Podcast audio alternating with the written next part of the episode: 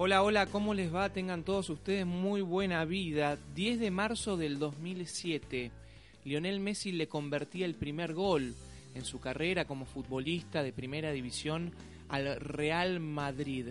Abril del 2017, 10 años después, Messi le mete dos goles al equipo merengue. Aquel 10 de marzo le había metido un hat-trick, nada más y nada menos. En el último clásico que vivimos todos en el Santiago Bernabéu, dos goles de la pulga para llegar a su gol 500, nada más y nada menos, y sobre la hora, sobre la chicharra, a los Sergio Ramos, no más que con la playera del archirrival, minuto 92, el argentino decretó un 3 a 2 en un clásico español y un clásico del mundo sin ninguna duda que queda en la historia del fútbol mundial, vibrante y tal vez como hacía muchísimo, pero muchísimo tiempo no vivíamos, estamos arrancando la contra. Mi nombre es Pedro Vita y nos vamos rápidamente a Cataluña, a uno de los lugares de los hechos, más allá de que el partido se jugó de manera vibrante en Madrid, obviamente que también toda Cataluña lo vivió de una manera muy, pero muy particular. Primeras sensaciones de nuestra querida amiga y compañera Pilar Suárez. ¿Cómo te va, Pilar? Contanos, ¿cómo lo vivís? ¿Cómo lo viviste? ¿Cómo está Cataluña hoy?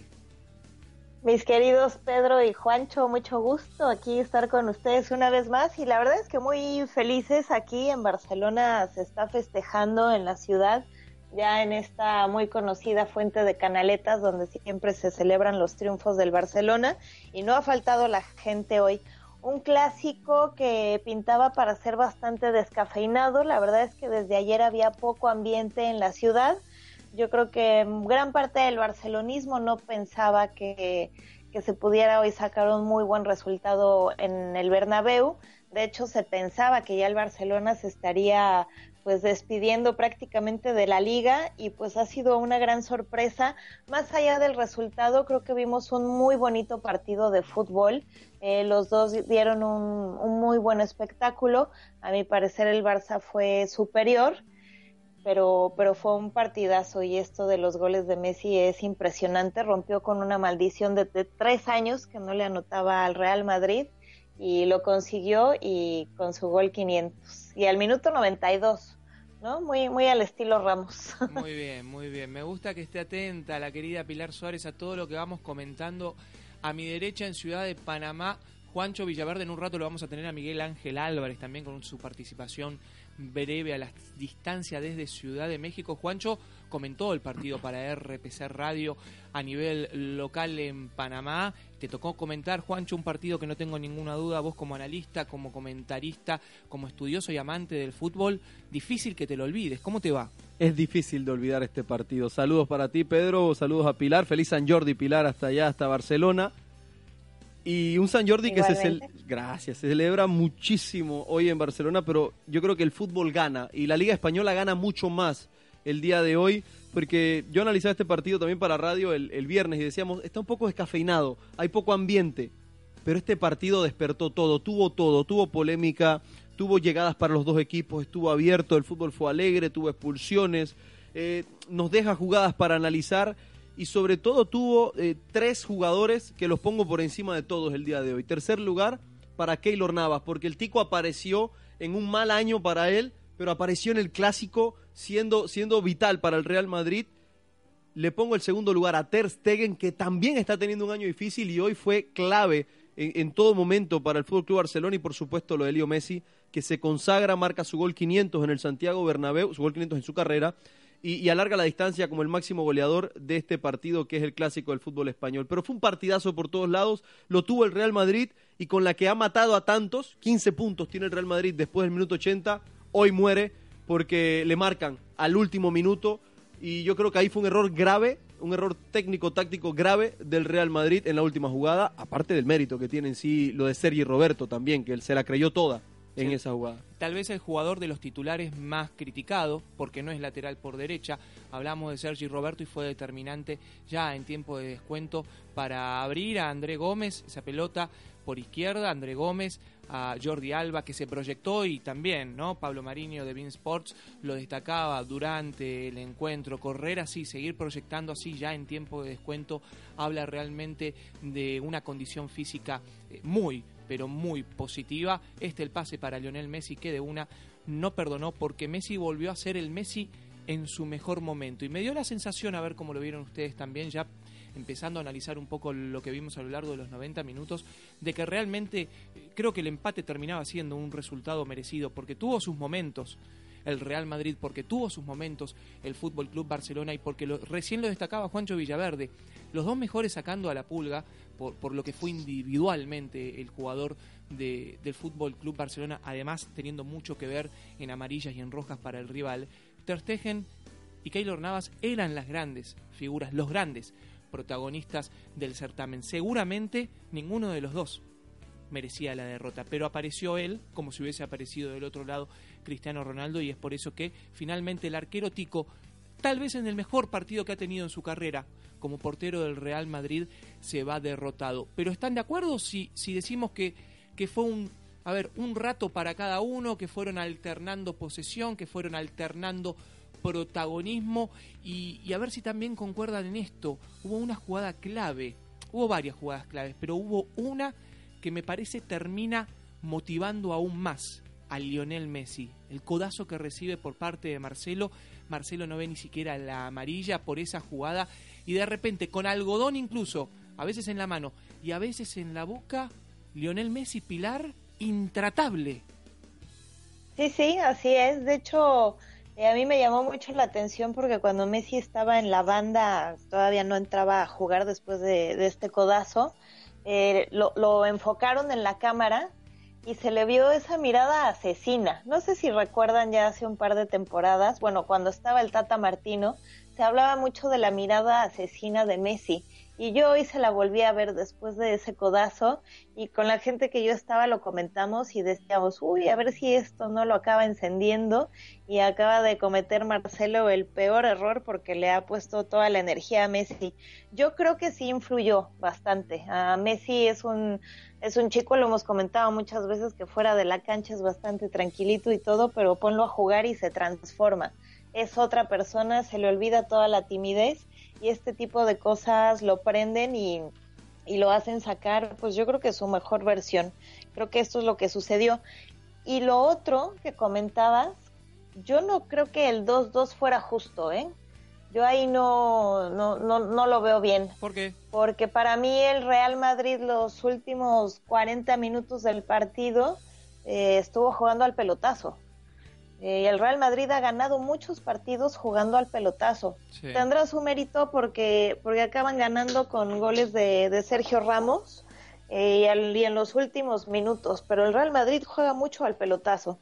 Mm. Y entonces cuando cae el, el, empate, pues es mucho mérito de James, pero no del equipo. Para mí no, no era justo el empate. Si hubiera terminado 2-2 el partido, me hubiera sabido bastante mal, porque para mí el Barça en los 90 minutos eh, sí marcó el ritmo del, del partido y, del juego.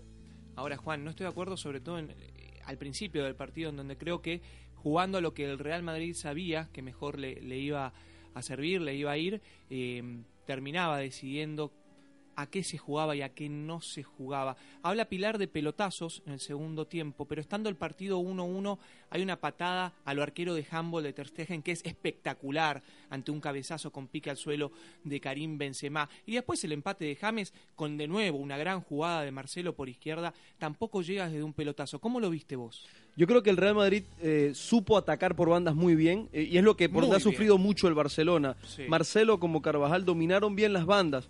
Eh, sí, sí entiendo lo que dice Pilar, porque el Real Madrid. No quieras quedar bien con No, Pilar. no, no. ¿eh? Es que si escucha... no pensás como ella, decilo. No, no, Animate. No, te voy a decir. Y si pensás como pienso. ella, decí, pienso como Pilar. Estoy de acuerdo con Pilar en lo siguiente. El Real Madrid, si se hubiese animado como se animó los primeros cinco minutos, sí. hubiese dominado el partido por completo, porque taponó. El Barcelona no pasó de la media cancha no. hasta el minuto cinco de juego. Sí pero no entiendo por qué echar atrás. O sea, cuando tienes un rival así tienes que buscar matarlo. No marcaste, tienes que seguir a intentar marcar el gol, lo que hizo la Juventus en Turín. Al minuto 7 le marcó y bueno, ahora sí ya puedo echar hacia atrás y jugar a lo que puedo jugar bien, que es salir rápido, mover por bandas. El Real Madrid esperó ponerse, eh, eh, esperó dejar que el Barcelona jugase, uh -huh. manteniendo un 0 a 0, que tampoco le convenía. Y yo creo que el Barcelona sí fue más en, el, en el, la sumatoria general del partido pero el Real Madrid nunca, nunca dejó de utilizar bien sus armas. ¿ok? Veámoslo de esa forma. Claro. Eh, me gustó por, por el conjunto blanco lo que hizo, por supuesto, siempre Modric. Pero hoy el mejor en la cancha del Real Madrid fue sin duda alguna Marcelo. Creo que siempre es el jugador que más cree. Y si me dice un segundo mejor jugador de cancha del Madrid, es Carvajal. O sea, los jugadores de banda del Real Madrid fueron los jugadores principales. Pero Tony Cross en el primer tiempo, estábamos relatándolo en RPC Radio, Celso Barb, que hacía la narración, no lo mencionó en ninguna sola jugada, ni siquiera en recuperaciones, ni siquiera un toque de pelota y el Real Madrid jugó con uno menos. Claro, y el segundo tiempo también. Claro, pero, no fue bueno. pero le cuesta al Real Madrid jugar con, sin cross, entre comillas, claro. porque Casemiro tuvo que doblarse y Casemiro debió haber sido expulsado en el primer tiempo. Sí. Y, yo creo que ahí se equivoca mucho eh, Zinedine Zidane en el planteamiento utilizando a Gareth Bale como titular. Ahí está, y esa era mi pregunta, porque Gareth Bale venía de no participar en Champions por lesión, porque hoy termina siendo reemplazado también por una cuestión muscular. Pilar, ¿pensás que esa fue la gran falla teniendo en cuenta que Luis Enrique puso lo que podía poner?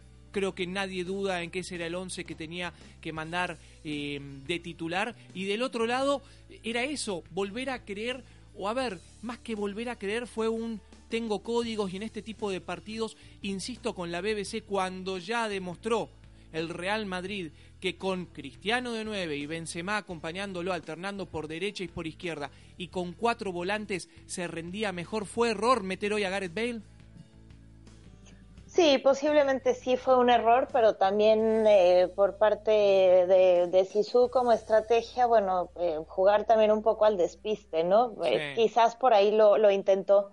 yo creo que al, al, Real Madrid le afectó Casemiro, porque efectivamente, como, como dice Juan, pues se tuvo que doblar, porque si no, ya no le iban a pasar otra. Y el Real Madrid sin Casemiro sufre. De hecho, en la segunda mitad del partido, eh, Casemiro empieza a tener menos participación, se hace un poco hacia la banda, porque ya sabían que si seguía así, eh, se iba a ir, sí, claro, lo, echaban, ¿no? Que, efectivamente lo tenían que haber echado en la primera mitad. Yo creo que esa parte sí les afectó bastante. Sin ninguna duda. A ver, eh, vamos a escuchar a Miguel Ángel Álvarez con otras asignaciones y, luego nos metemos. Ah, ahora vamos con Juan. Ok, ok, ahora vamos con Miguel. Hablemos del arbitraje. ¿Es determinante el arbitraje? A ver, para mí hay penal Pilar dice que no, en Twitter dijo que no. Para mí hay penal de un Tite a Cristiano Ronaldo en el minuto uno de juego. Lo que me llamó la atención fue que el portugués no la protestó de manera enérgica, como suele protestar incluso a veces muchas jugadas en donde no lo tocan y él se tira. Pero en esta creo que sí hubo penal. Creo que en el primer tiempo Marcelo y Casemiro debieron conocer la roja. El brasilero número uno, primero el lateral, roja directa por el codazo, eh, más allá de que haya intención o no, pone en riesgo el físico del adversario, y estamos hablando del rostro nada más y nada menos, lo de Casemiro, obviamente por acumulación de tarjetas, Casemiro... De faltas. De, de, falta, sí, y por ende acumulación de tarjetas. Debió haberse ido, sí. Eh, Casemiro, que no tengo ninguna duda, de acá a, Rusia va a terminar siendo, tal vez, en su posición el mejor del planeta, pero muchas amarillas, muchas infracciones y es algo que el volante todavía tiene que, mejorar. En el segundo tiempo, alguna jugada así decisiva como estas tres que mencionamos. Ah, un penal, no, yo tengo un penal de, Sergio Busquet a Sergio Ramos. Entraba Cristiano Ronaldo por derecha, hay empujón del español para con su compañero de la selección, no lo cobra el árbitro y hasta ahí me quedo yo dos jugadas que perjudicaron al Real Madrid, dos jugadas que perjudicaron al Fútbol Club Barcelona. Por ende, tengo que decir que no termina siendo determinante en el resultado final, o al menos no termina perjudicando más a uno que a otro. Claro, no mencionas la tarjeta roja Sergio Ramos porque yo creo que podemos coincidir los tres. Fue roja. En que era roja de, Sergio Ramos. Eh, mucha gente en el tuvimos que hacer el partido en, un restaurante, sabemos que son partidos que tienen mucha mucha demanda y, y, la gente como que se quejaban los fanáticos del Madrid porque decían no lo toca, pero hay algo en el reglamento del fútbol que se llama deliberación lo hablaba con Roberto Moreno, árbitro FIFA, árbitro que estuvo en, el Mundial de Brasil 2014 y demás, y me decía inmediatamente, hay deliberación de Ramos es roja. El mensaje era claro. Y, yo creo que se equivoca Sergio Ramos. Y Pilar, no sé cómo tú lo ves eh, desde Barcelona, pero creo que la gente va a pedir algo similar a lo de Neymar, porque la reacción de Sergio Ramos eh, eh, es, es un poco no quiero decir provocativa, pero se equivoca Ramos en el momento que va saliendo de la cancha también porque sigue eh, eh, moviéndose y, ya hay un antecedente con lo de Neymar y va a tener que hacer algo ahí el, el, comité. Así es, porque Sergio Ramos sale también aplaudiendo Lo que yo tengo la duda, y, nos quedamos aquí con la duda, es si le está aplaudiendo a Piqué o le está aplicando o le está aplaudiendo al árbitro. Aplaude a Piqué. Aplaude a Piqué, aplaude a Piqué y le hace la seña de que cuando él se quejaba, señalaba al palco de presidencia. ¿Ok? Y ahí Sergio Ramos decía, como diciendo, ok, vos aplaudías, yo no aplaudo, ok, pero hay que tener también atención a esto. Yo no iría, no iría tan allá, Juancho, eh, buscando una un, castigo o una sanción tan, tan importante para Sergio Ramos, insisto en esto, porque fue parte de este jueguito que ya desde hace mucho tiempo mantienen los dos líderes de las defensas de los equipos. Sí, sí, sí, totalmente. Sí, no, yo creo que a, Ramos le caerá un, un, partido de sanción. A Neymar le cayeron dos más por, por esto del árbitro y en esta ocasión pues no se le puede pedir o no se debería de exigir este tipo de sanción a, a Ramos, ¿no? Porque los aplausos no fueron al árbitro. Em, a ver, Juan, decime algo de Messi. Son, él debutó en el 2005-2006 en el Fútbol Club Barcelona. 2004-2005. 2004-2005. Em, todos recordamos aquella Champions del 2006 en donde se pierde la final por, por lesión. Estábamos diciendo 10 de marzo del 2007, hat-trick de Leo Messi para sus primeros goles al Real Madrid y en el Santiago Bernabéu era un niño, literalmente, pero 10 años después, sin tener tal vez la continuidad en cuanto, en cuanto a despliegue físico, sobre todo y a veces técnico, eh, en, el, en el nivel, en el rendimiento, 10 años después Messi nos sigue diciendo que, a ver, sin ninguna duda debe ser el jugador que durante más tiempo se mantuvo como número uno del planeta sin ninguna duda. Y yo creo que por ahí va todo, porque recordamos a muchos, eh, a Maradona, hablamos de Cruyff, hablamos de Di Stéfano, hablamos de Pelé. Yo creo que solamente quizás eh, estos dos últimos que mencioné fueron por tanto tiempo los mejores.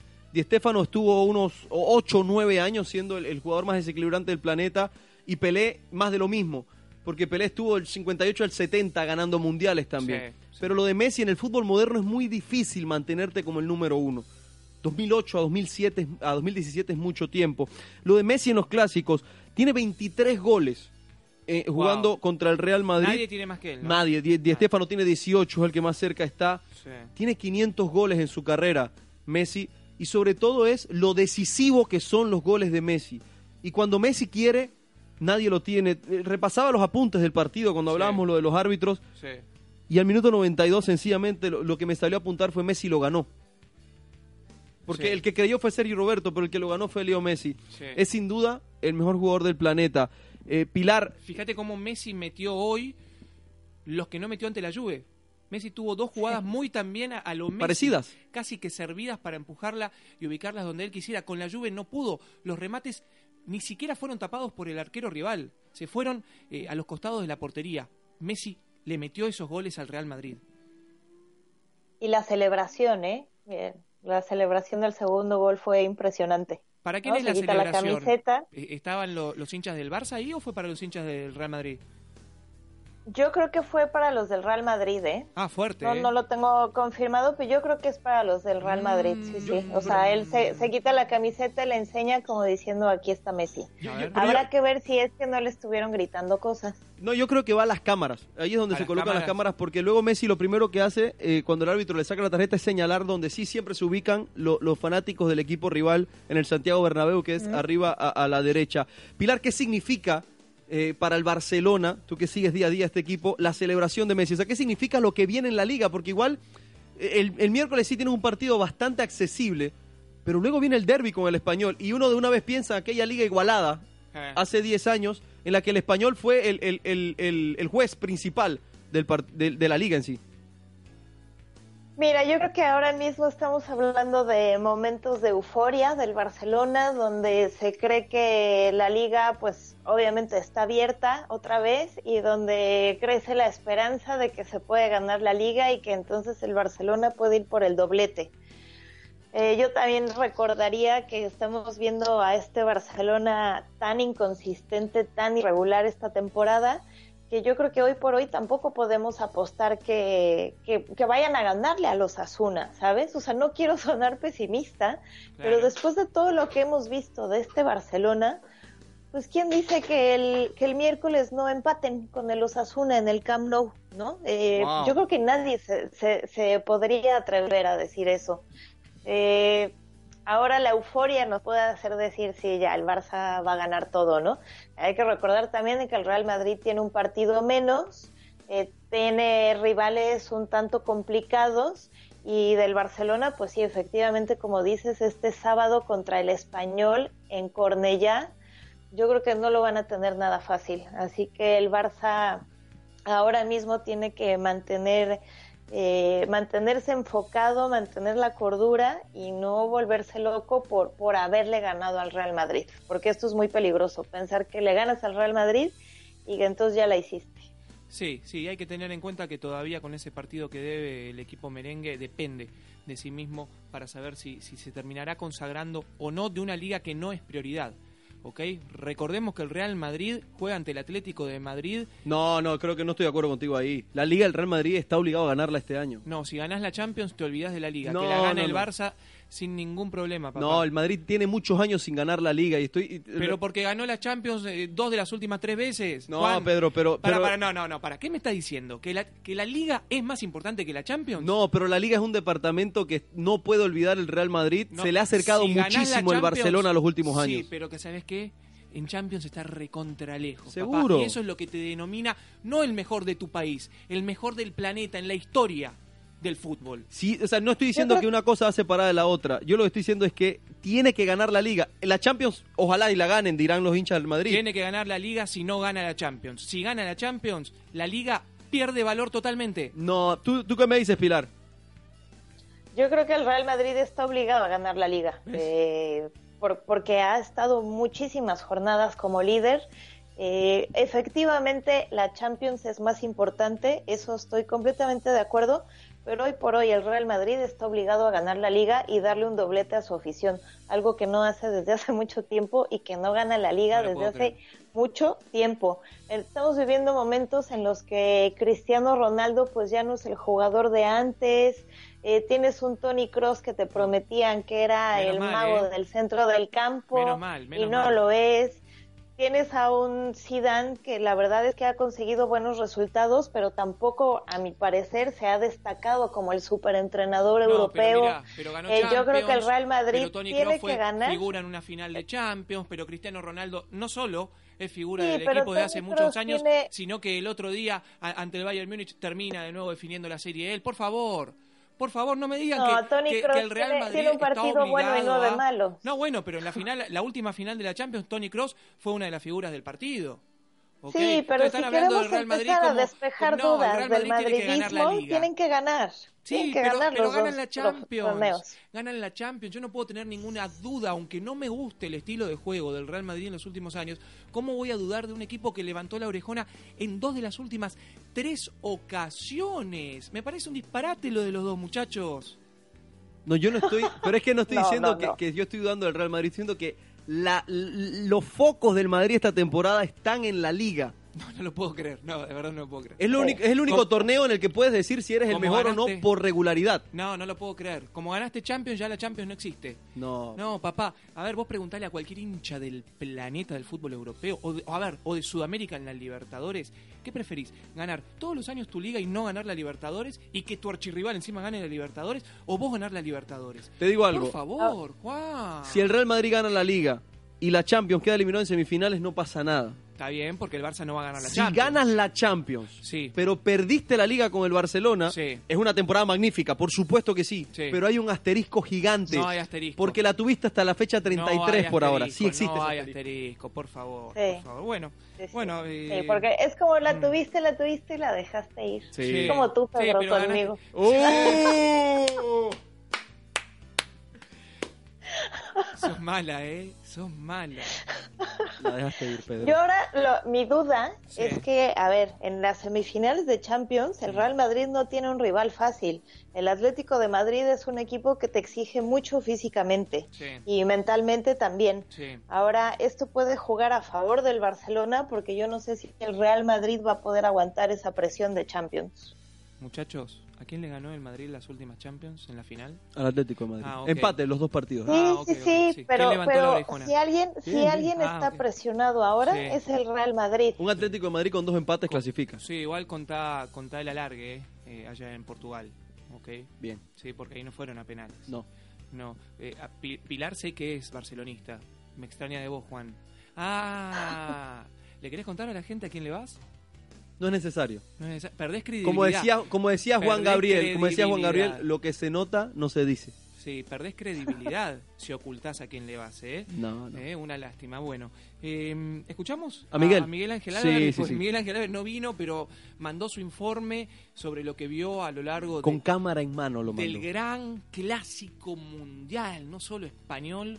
Leo Messi de nuevo dice presente, al igual que hace 10 años, pero esta vez dándole la victoria sobre la hora, minuto 92 a los Sergio Ramos. 3 a 2 victoria para el equipo catalán en Santiago Bernabéu. Te escuchamos, Miguel, ade- Miguel adelante.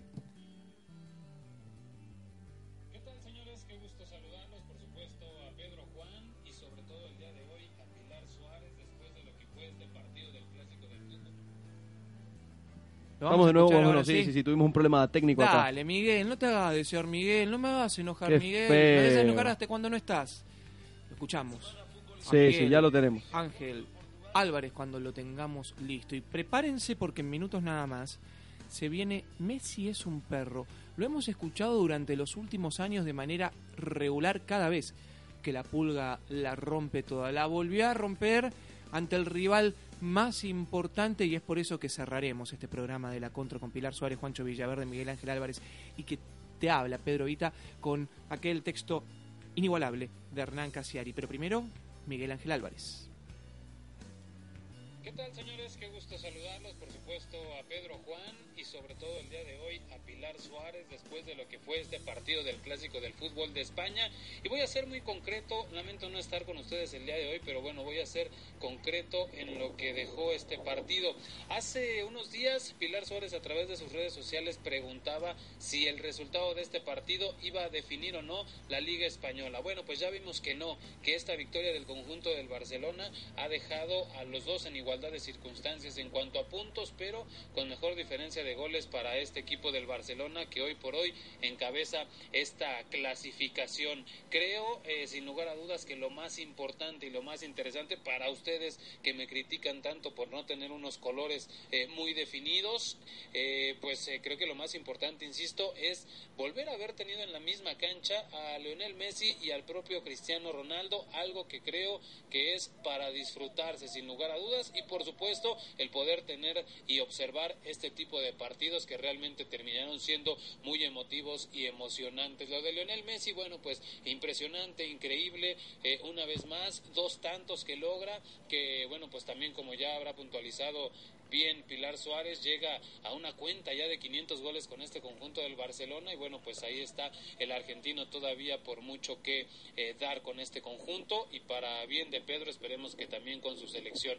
Bueno pues finalmente destacar lo emocionante lo interesante que se va a poner en esta recta final la Liga Española y no queda más señores que seguir disfrutando. Pronto prontito estaremos muy en contacto porque tengo cuentas pendientes con el señor Pedro Vita y también con Pilar Suárez han llegado a mí algunas pruebas interesantes de temas muy puntuales con ustedes, así es que bueno, ya estaremos platicando muy pronto acerca de ellos. Saludos, señores. Bueno, ahí pasaba Miguel Ángel Álvarez. Lo mismo que nada, casi. Eh, No. Pero, pero bueno, él quería estar, él tenía que estar, así que gracias, Miguel, por, por compartir aquí en la Contro con nosotros, en tu Contro, querido Miguel. Sí, Juan. No, mencionar también que Miguel está muy atento a todo lo que está pasando en la Liga Mexicana de Fútbol Americano. Bien. Y si me permiten un paréntesis, antes de cerrar co- con, lo del clásico, este fin de semana también hubo partidos de alta intensidad y de alta importancia. ¿En dónde? En México también el clásico regio lo gana Monterrey, pero ese lo pasamos por encima porque Pilar ya dijo que no le interesa nada de lo que pase este era por allá. exclusivo del club. No, pero mencionar lo que pasa en Holanda, donde el En PSV en le ganó al Ajax. No lo puedo creer. Arsenal Chelsea, la final de la FA Cup, 27 Sí. de mayo. Lástima Vi- que no estaremos por ahí. Vi la victoria del Arsenal ante el Manchester City. ¿eh? Lo del Sporting y Benfica que empataron en el derby No, sí, todo el mundo está lisboita. desesperado porque es esa información. ¿Qué pasó en el clásico turco, por Dios? Fenerbahce contra Galatasaray. Sí, Qué partidazo. No tenés ni idea. No. No le importa a nadie. Pilar. Quería enfriar un poquito todo, Pedro. Se está, jugando, la liga local de Cataluña, sub 15. ¿Quién fue el campeón? No lo sé, dime. Seguramente la Europa, no sé. Claro, no, muchachos. E, esto es porque Juan se quiso meter en un terreno en el cual no nos compete en el programa de hoy. A nadie le importa todo eso. Todos queríamos hablar del gran clásico del fútbol mundial. y ya A ver, ¿eh? Que, los Rayados del Monterrey son mi segundo equipo en México. ¿Cómo ¿eh? salieron contra Tigres? A mí me interesa. 1 0. Sí, no sabía. Quería que me lo diga ella. ¿eh? En fin, bueno. Eh, la verdad es que gana el fútbol. Yo siempre digo, los clásicos, que no haya empate que gane alguno de los dos. Pero un empate en un clásico es aburrido porque después ninguno puede chicanear, puede burlarse de manera respetuosa y futbolera eh, al otro. Así que me alegro que haya habido un, ganador, me alegro que haya sido sobre la hora. Esta vez fue el Barça, pero si hubiese sido el Real Madrid también me hubiese alegrado porque es, es lo emocionante que tiene el balompié. Y no hay ninguna duda, lo decía el conejito Javier Saviola. ¿Qué dijo? Trabajando para Bean Sport desde el lugar de los hechos una vez finalizado el partido ganó el fútbol y realmente tuvimos un clásico con todas las letras, con todos los colores, adornado de la mejor manera posible, en donde el árbitro por suerte no define quién gana y quién pierde, en donde técnicamente estamos hablando de los mejores jugadores del planeta, en donde tácticamente vemos dos entrenadores realmente muy pero muy capaces. Fue el último clásico de manera oficial de Luis Enrique. Qué manera de empezar a terminar su era en el equipo catalán. Y esto sigue. Esto fue vibrante, emocionante. Hoy lloran los del Real Madrid, hoy festejan los del Barça, pero la realidad es que todavía puede pasar cualquier cosa. Mencionar rapidito lo de Marco Asensio, que creo que también eh, entra muy bien, entró. James Rodríguez hizo, eh, le dio un impulso diferente al Real Madrid. Y por parte del Barcelona me gustaría mencionar Jordi Alba, que no fue titular en Turín, demostró que ese día Luis Enrique se equivocó, porque en el Camp Nou el miércoles estuvo muy bien y hoy estuvo superlativo. Pero Pilar, aquí mencionamos, eh, en la contra anterior a esta, la importancia de que André Gómez juegue en su posición. Hoy entró por Paco Alcácer y es el hombre que, que, crea la jugada junto a Sergio Roberto del gol del empate y por momentos se vio fresco jugando por allá, jugando, jugando de interior, jugando de media punta André Gómez. Así es, eh, ya lo habíamos comentado y, que André Gómez, pues ahí de, de, un extremo no te funciona, que por el lado derecho tampoco, y hoy se le da la oportunidad y, se le ve un mejor eh, partido.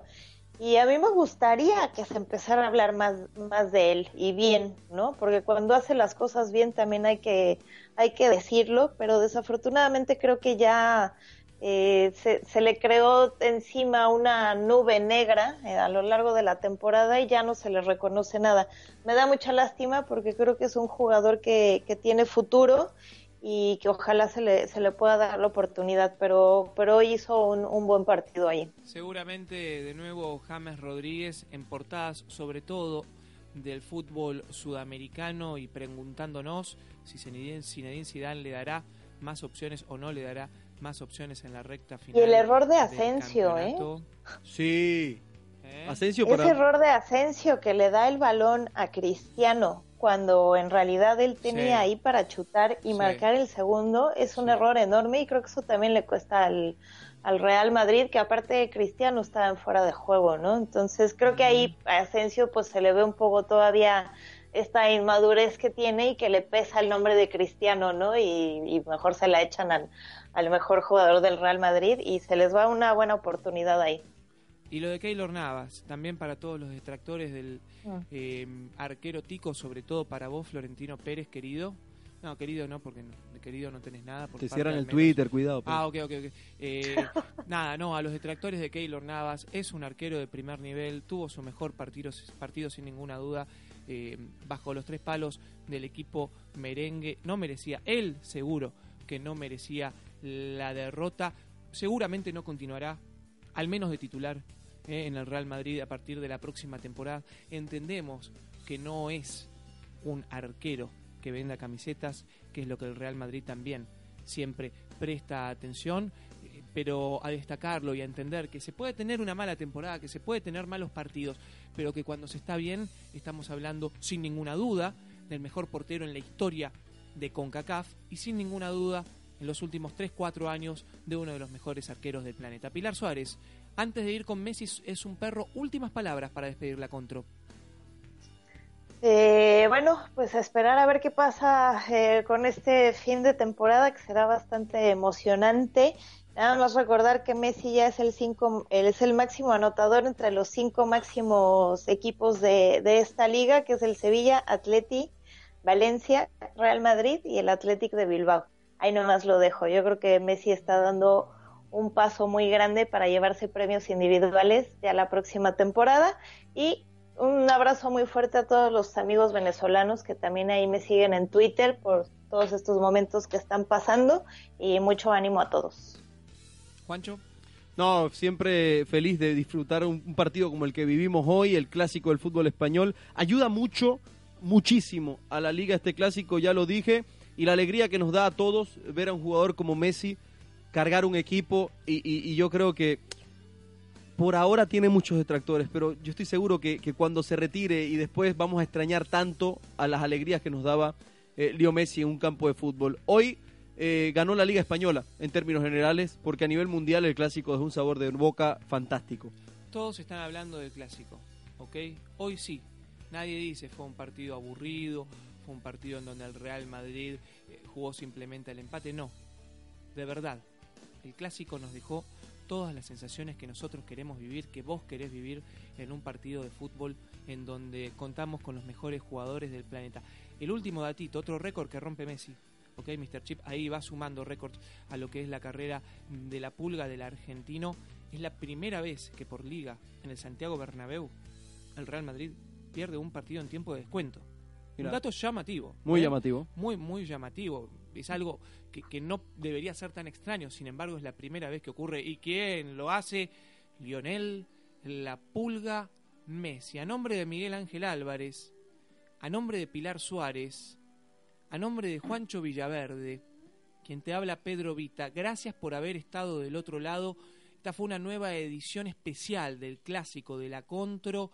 Seguimos con ustedes porque ustedes nos obligan a seguir. Quédense, escuchen el relato, el homenaje más impresionante y emocionante que tiene la historia del fútbol de Lionel Messi, que ya es desde hace muchos años, pero que en realidad continúa siendo atemporal. Un abrazo y nos quedamos con el texto de Hernán Casiari, Messi es un perro.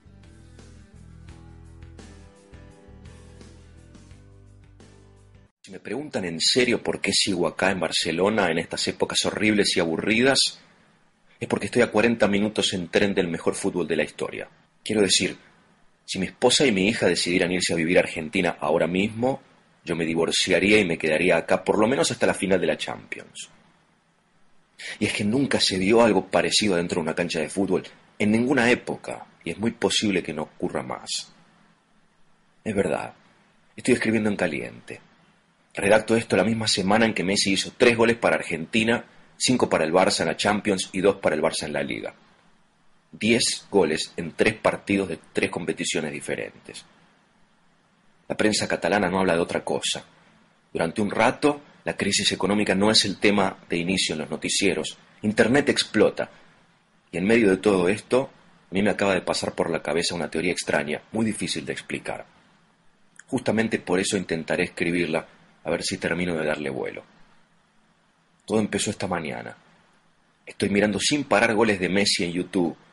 Lo hago con culpa porque estoy en mitad del cierre de la revista número 6. No debería estar haciendo esto. De casualidad, hago clic en una compilación de fragmentos que no había visto antes. Pienso que es un video más de miles, pero enseguida veo que no. No son goles de Messi, ni sus mejores jugadas, ni sus asistencias. Es un compilado extraño. El video muestra cientos de imágenes, de dos a tres segundos cada una, en las que Messi recibe faltas muy fuertes y no se cae.